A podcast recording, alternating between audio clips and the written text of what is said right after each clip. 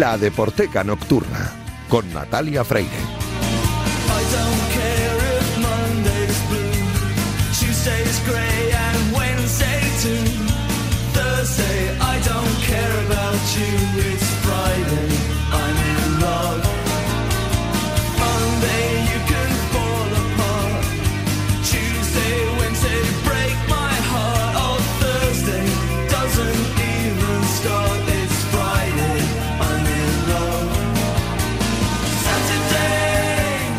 Bienvenidos a la Deporteca Nocturna, el programa de Radio Marca en el que demostramos que el deporte es y genera cultura. Os recuerdo que disponéis de un correo electrónico, ladeporteca.gmail.com. Os recuerdo también la cuenta de Twitter, arroba ladeporteca, donde podéis comentar, sugerir y criticar todo lo que queráis. Y si queréis volver a escuchar este programa, podéis hacerlo a través de cualquiera de las plataformas que ofrecen los podcasts de Radio Marca.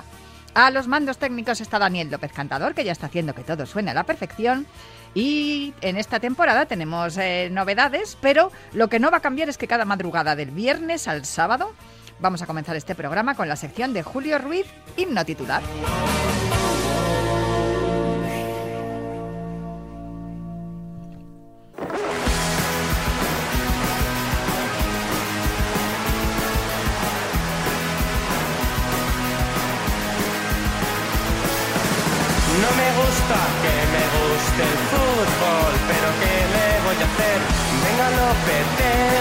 Sonríe, Florentino paga bien, dando pena contra Holanda, casi casi rompo la pared y mi colega con la mano me pide calma como cristiano, el maldito lo lo lo lo.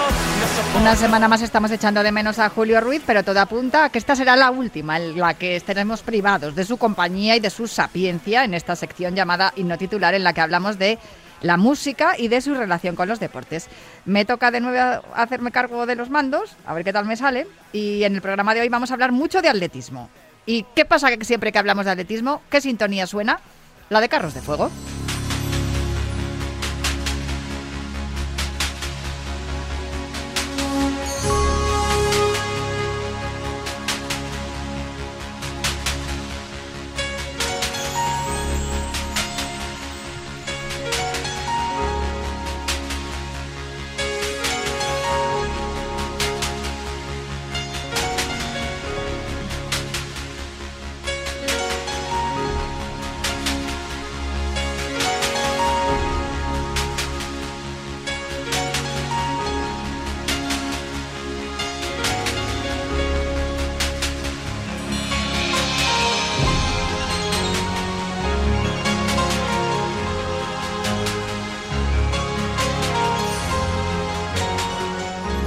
Carros de Fuego es una película británica de 1981 dirigida por Hugh Hudson, concebida y producida por David Putman y escrita por Colin Whelan, basada en la historia real de dos atletas británicos, Harold Abrams y Eric Liddell, que compitieron en los Juegos Olímpicos de París en 1924. En 2024 también vamos a tener Juegos de París, pero bueno, no estarán los británicos Abrams y Liddell, pero sí que constituyen desde luego dos iconos ya del atletismo.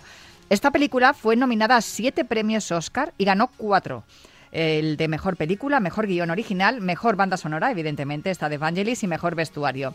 La película, que se estrenó en salas pequeñas europeas, trascendió de tal manera que tras las nominaciones y los premios conseguidos en Hollywood, tuvo que ser reestrenada en todo el planeta. Ocupa el puesto 19 en la lista de las 100 mejores películas británicas del British Film Institute. Y el título del álbum de la banda sonora original de la película, compuesto por Vangelis, es también Carros de Fuego, que viene de un verso de Jerusalén, que es un poema de William Blake y también constituye un himno británico. La película está ambientada en la década de 1920, pero esa banda original ganadora del premio Oscar, compuesta por Vangelis, utiliza un sonido electrónico muy moderno en esa década de los 80, con un fuerte uso del sintetizador y también del piano, entre otros instrumentos. Pero eso fue una manera ¿no? de, alejarse de lo que era la música de los años 20 y también constituyó todo un éxito para, para aquellos que, que lo escuchaban eh, desde luego les encantó y de ahí el, éxito que supuso el ganar el Oscar. Ese tema principal de la película, además, el que estamos escuchando de fondo, se ha convertido en un icono y se ha utilizado en, muchísimos programas de televisión y también de radio Prueba de ello es que nosotros la utilizamos en el último runner, en nuestro programa, bueno, perdón, en Cuídate Runner, antes, antes eh, conocido como el último runner, en, la sección de entrenamientos dirigida por el entrenador Frank Benito en este programa dedicado al atletismo y a la salud Cuídate Runner, antes conocido, como os decía, como el último runner. Y ya que estamos hablando de atletismo y de entrenadores, os voy a contar que el pasado miércoles, en la sede del Consejo Superior de Deportes, se presentó el libro Siete décadas enseñando atletismo con pasión, escrito por José García Grosso Cordón, más conocido en el mundillo del atletismo como Grosso. Con este libro, Grosso pretende que los lectores conozcan la historia de la Escuela Nacional de Entrenadores, que bueno, desde 2018 se llama Centro Nacional de Formaciones Atléticas, pero en el fondo no ha dejado de ser una institución fundamental en el desarrollo de los entrenadores y como consecuencia de ello de los éxitos de nuestro atletismo, porque como dice una frase muy conocida y extendida entre el mundillo del atletismo durante décadas, donde hay un entrenador, hay un atleta. Para hablar de todo ello tengo al otro lado del teléfono esta noche al autor del libro, que además sé que necesita ya unos días de descanso, así que le agradezco mucho que me acompañe esta noche aquí en la Deporteca. José García Grosso Cordón Grosso, muy buenas noches y muchísimas gracias por atendernos en los micrófonos de Radio Marca. Muy buenas noches y encantado, maravilloso, con la canción esta de la banda sonora de Carros de Fuego. Una introducción preciosa y maravillosa. Pues no, tan maravillosa como tu libro, de verdad que yo estuve en la presentación, estuve allí en, en el Consejo Superior de Deportes en la sala Samaranch. Por cierto, una sala abarrotada, grosso y además con nombres ilustres, la de gente importante del atletismo. Estaba allí, de verdad, yo, yo echaba un vistazo y, decía, no me puedo creer que toda esta gente del pasado y del presente del atletismo estén aquí.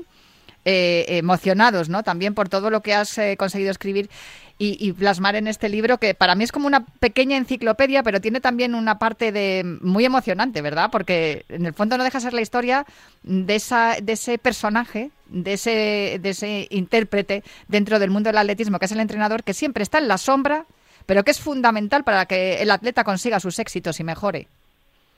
Efectivamente, es, es así. Eh. Lo que tú dices, estaba la sala plagada, había desde los pioneros hasta seis generaciones, es decir, ya hablo generaciones pues de diez años en diez años, es decir, que es que encontrábamos personas que estaban su desarrollo desde los años 60 hasta los años actuales, es decir, Antonio Serrano, entrenador mm. emblemático actualmente, se encontraba eh, dentro del auditorio. Y, bueno y qué te voy a decir más de, desde nombres ilustres como José Manuel Ballesteros entrenador mítico entrenador de la Escuela Nacional de Entrenadores que ha sido director durante durante dos periodos, José Luis Martínez, también director de... Bueno, un sinfín, un sinfín de lo que te estoy contando. Y también había atletas. Había también, y también y también había atletas y había atletas eh, atletas también muy emblemáticos eh, Sagrario Aguado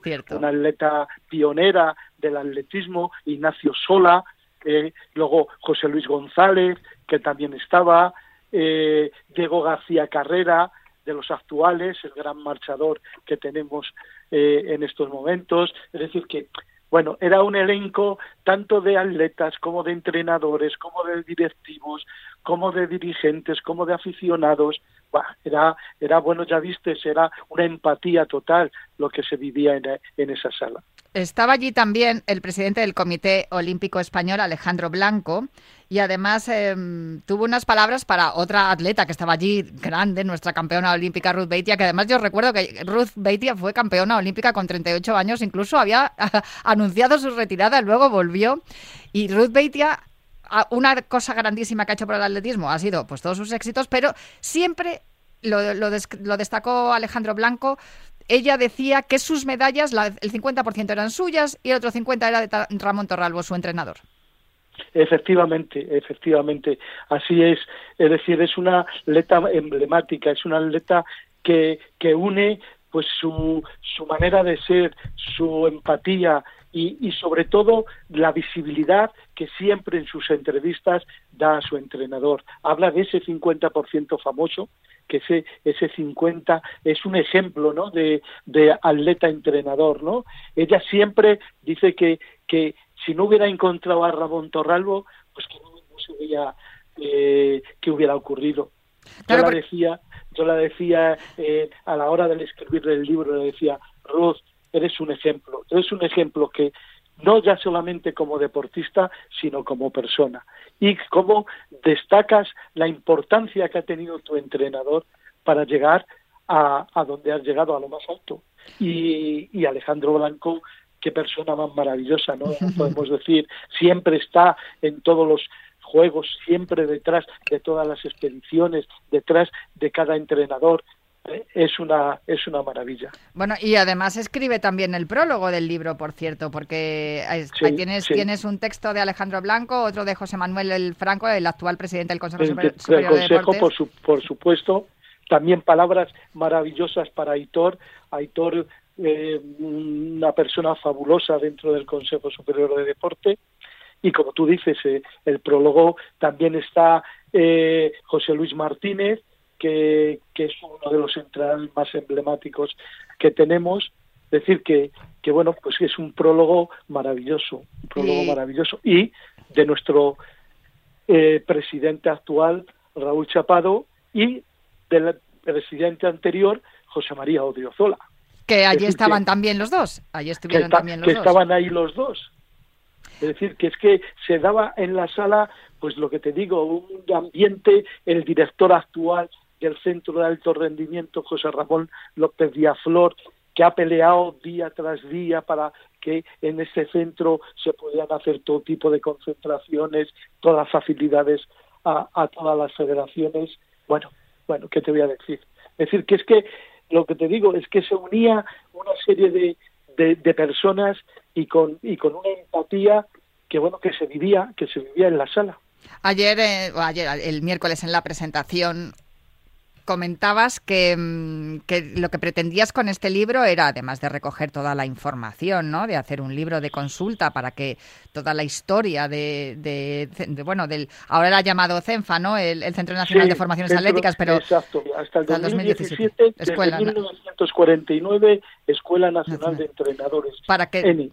Para para bueno pues eh, recoger toda esa información que de todo el trabajo que se había hecho desde entonces no desde desde Sí, la sí, efectivamente, desde el 49, cómo empiezan los primeros cursos y, y cómo se produce eh, el que en España eh, se pueda crear una Escuela Nacional de Entrenadores. Eh, un- el presidente en aquella época, que era Joaquín Agulla, que era visionario de- del atletismo, pues de- en aquella época, eh, pues imagínate, eh, había cursos, no se hacía nada y la gente leía por lo que podía encontrar algunos libros que pongo a continuación, que eran libros de la eh, Delegación Nacional del Frente de Juventudes. Es decir, que es que, es que bueno, pues, eh, ¿qué te voy a contar? Es que es desde, desde el 48 los orígenes y cómo eh, se empieza a, a- de alguna manera a fomentar la plataforma y las herramientas que hoy en día era impensable que, el atletismo español pudiera estar en un lugar de privilegio como, como estaba. Nuestros primeros encuentros de mujeres en Portugal, resulta que, que, que quedábamos tercera y cuarta. Es decir, es decir que, que estaba, pues bueno, pues a unos niveles muy bajos, muy bajos. Y sin embargo, la, la herramienta de la escuela, lo que ha transformado, lo que ha marcado, ha llegado a, lo- a la situación que, que hoy en día estaba. Hoy un presidente que yo ayer eh, recalcaba, José María Odriozola, tuvimos muchas presiones, querían que vinieran entrenadores de fuera a, a marcar la, lo- los, eh, la preparación de nuestros atletas para Barcelona 92. Y él siempre decía, nuestros mejores ah, entrenadores están aquí en España. No necesitamos entrenadores de fuera. Sí necesitamos personas que son muy equilibradas, personas con mucho tal, que vengan aquí y que hablen, pero la preparación la lleva y la dirige los entrenadores personales y los entrenadores pa- españoles. Otra de las ideas que tú tenías al hacer este libro, además de recoger toda esa información de cómo se fue avanzando y todos los proyectos que se pusieron en marcha para que los atletas mejoraran, también destacar esa figura del maestro, ¿no? Porque muchas veces los atletas claro, pasan tanto tiempo entrenando que al final encuentran en, su entrenador a un guía, a un maestro e incluso hasta un confidente que, le, que, a los entrenadores os cuentan cosas los atletas que no les cuentan ni a sus parejas, ni a sus familias, ni, ni, ni a sus padres. Es que, es que, es que tiene que ser así, tiene que ser así porque el entrenador de alguna manera tiene que conocer la situación de, de, su deportista y tiene el deportista tiene que tener confianza en su entrenador. ¿Por qué? Porque una cosa es la programación y tú haces una programación anual y haces una programación que vamos a hacer este día, lo otro, el otro, el otro. Pero eso hay que ir variando sobre, sobre el tiempo. ¿Por qué? Porque aparecen exámenes, aparece un, un constipado, aparece, y sobre la marcha, sobre esa planificación que has diseñado, tienes que ir modificando. ¿Por qué? Porque a lo mejor hay un día X que tienes que tener un entrenamiento de máxima intensidad y no es el día más apropiado.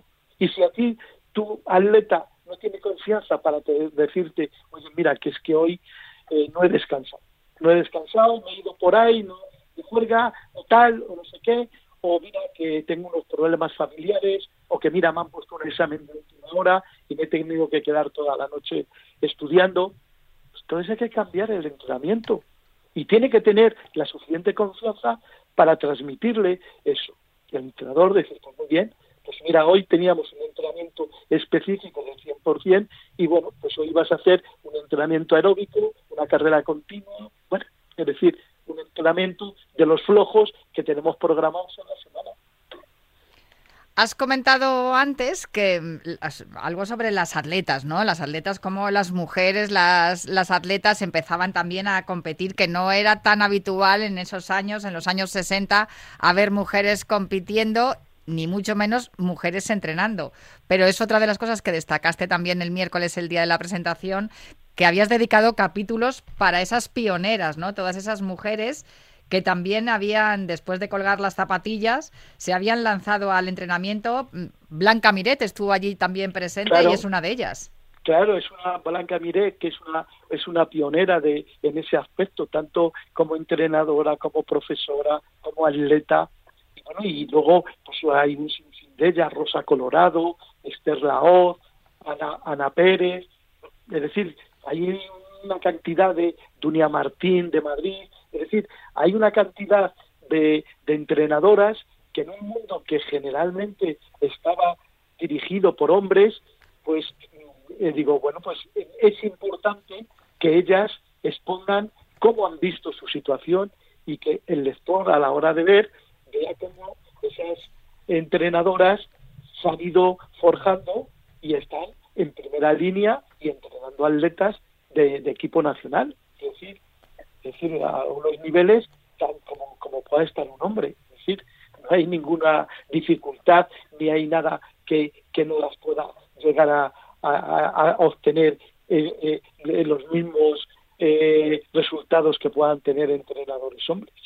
Desde luego, y además algunas de ellas lo están haciendo muy bien en la actualidad. Tú, de hecho, es que le dedicas un capítulo directamente a todas ellas y, lo que estábamos comentando que además mm, de, transmitir esta parte, digamos, competitiva, ¿no? Y, de, entrenamiento, de cómo mejorar el rendimiento deportivo, también se destaca esa parte más humana, ¿no? Y sobre todo la parte en la que los entrenadores también se convierten en, educadores, ¿no? Porque muchas de las cosas que, que se transmiten también son valores. No todo es ganar, no todo es eh, llegar el primero y, no siempre eh, es bueno también el... Hombre, ganar siempre es bueno, ¿no? Pero no siempre es bueno, o nunca es bueno, mejor dicho, eh, fijar, fijar la exigencia en, el primer puesto, ¿no? Siempre, yo creo que cuando hablo con vosotros, con los entrenadores, lo que soléis pedir a, vuestros atletas es que mejoren sus marcas. Claro, es que es que no todo el mundo puede ser campeón de, olímpico, ni del mundo, ni de Europa, ni de España, es decir, y en todos los grupos, en toda la geografía española, pues hay 100.000 eh, deportistas. Cada uno, el atletismo, eh, ¿qué ocurre? La genética ya te va marcando una, una pauta, es decir, la genética eh, te marca una pauta muy grande. Es decir, pero al mismo tiempo cada uno eh, puede mejorar. ¿Por qué? Porque en el atletismo tenemos que tanto en las carreras como en los lanzamientos, como en los saltos, pues va midiendo. Y entonces, pues bueno, si tu límite son 6 metros y el límite de tu compañero son 8 metros, pues no pasa nada. Tú empezarás haciendo 5.30 y el otro empezará haciendo 7 metros. Pero cada uno tiene que ir progresando en sus circunstancias y tanto le cuesta a uno como a otro. Lo que pasa es que la genética marca también y luego pues otra serie de factores, la constancia, el sacrificio, la fuerza de voluntad, es decir, toda esa serie de cosas se van uniendo y van marcando pues un poquito la diferencia. Pero lo que tú dices, lo importante es que en el grupo pues todos se sienten a gusto. Lo mismo está compitiendo y está entrenando un chico que está para el equipo nacional como a lo mejor está un chico que está para el equipo provincial. Y no pasa nada. Y están compitiendo, vamos, están entrenando, salen después, se toman cañas, pasa absolutamente nada. Es decir, que, que, que eh, eh, lo grande que tiene el atletismo y lo importante de los grupos es eso que tú estás diciendo. Es decir, fijar cada uno, pues eso, que vaya mejorando su mejora y su mejora se va a con el trabajo y no va a haber, y, bueno, pues habrá unos que sean muy buenos, otros menos buenos, y, y no pasa nada. Pero los valores que transmite el deporte los van a tener todos. Esos valores de equipo, esos valores de sacrificio, esos valores de entrega, porque tanto le cuesta lo que te decía a uno saltar seis metros como a otro saltar ocho.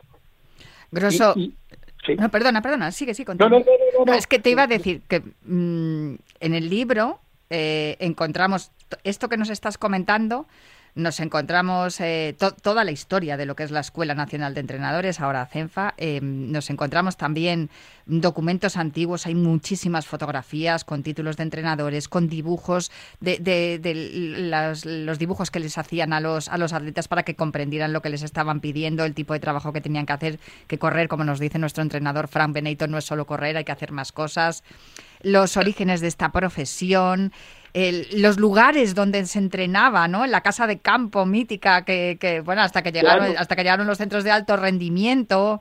Eh... Sí, pero, pero se compaginaba. Es decir, la casa de campo se está utilizando actualmente porque porque la casa de campo, lo que tú dices, el centro de alto rendimiento de Madrid, pero eh, los corredores, eh, los lanzadores, los saltadores, siempre han ido a hacer en, la época invernal una parte en la casa de campo, porque es un sitio ideal, es un sitio de privilegio.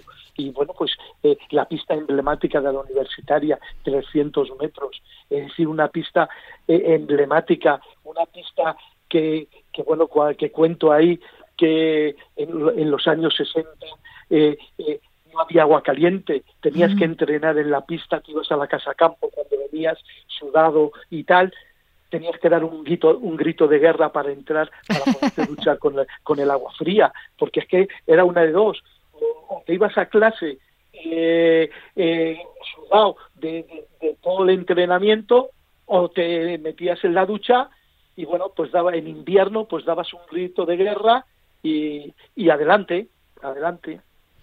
Este recorrido a través de los 72 años de, entrenadores eh, de atletismo en, este libro, que ya te digo que para mí se ha convertido ya en una pieza de consulta absoluta, siete décadas enseñando atletismo con pasión, de 1949 a 2021, es todo eso que estamos contando, pero es también, yo creo, un homenaje ¿no? a, a este lugar que tú dijiste ayer, palabras textuales, donde se dan cita el deporte, la cultura y el humanismo, ¿no? Porque esto en realidad era también una manera, una forma de vida, una manera de, enseñar a, los atletas y también a, los jóvenes, ¿no? Que, eran los, los que iban a, forjar la sociedad del futuro, una manera de vivir.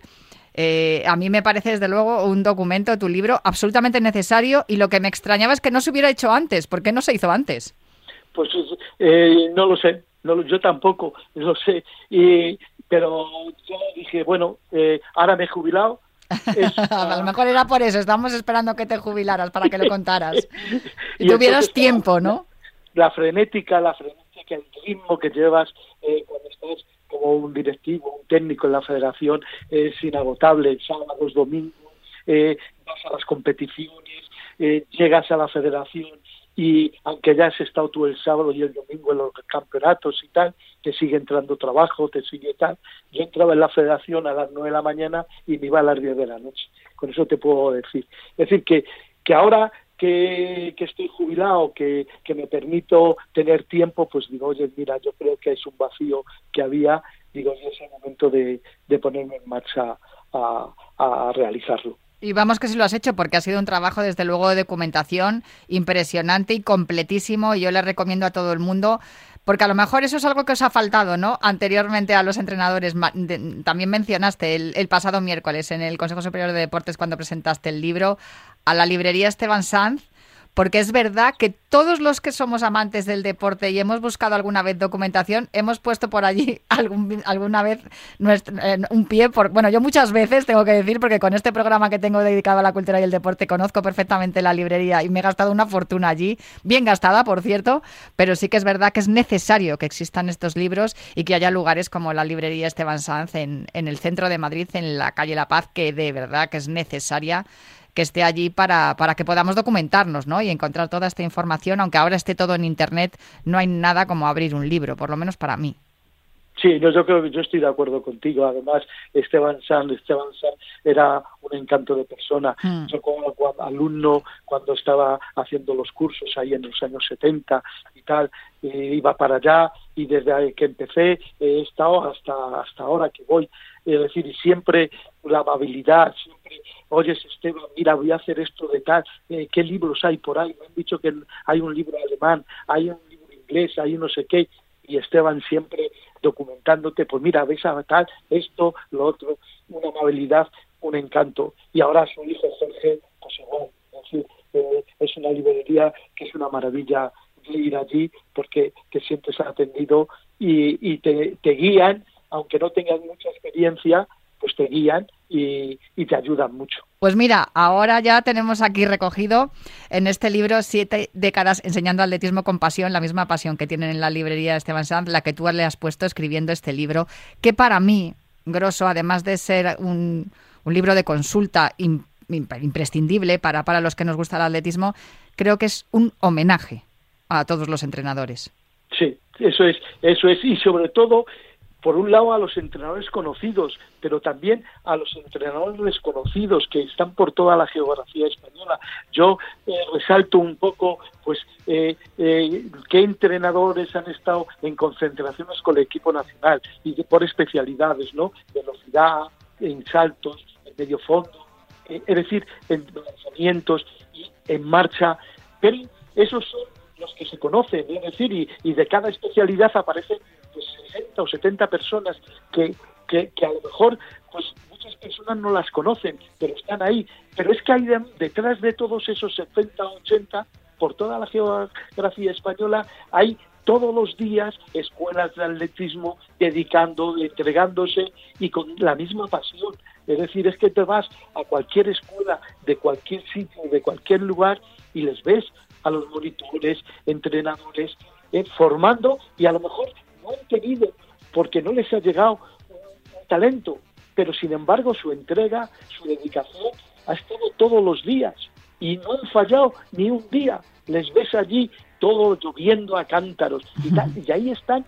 Y ese es un homenaje que de alguna manera eh, pues quiero transmitir, eh, decir, porque claro, no conoces no puedes decir a Juanito ni Pequito, porque serían, el libro pondrías cien mil nombres, ¿no?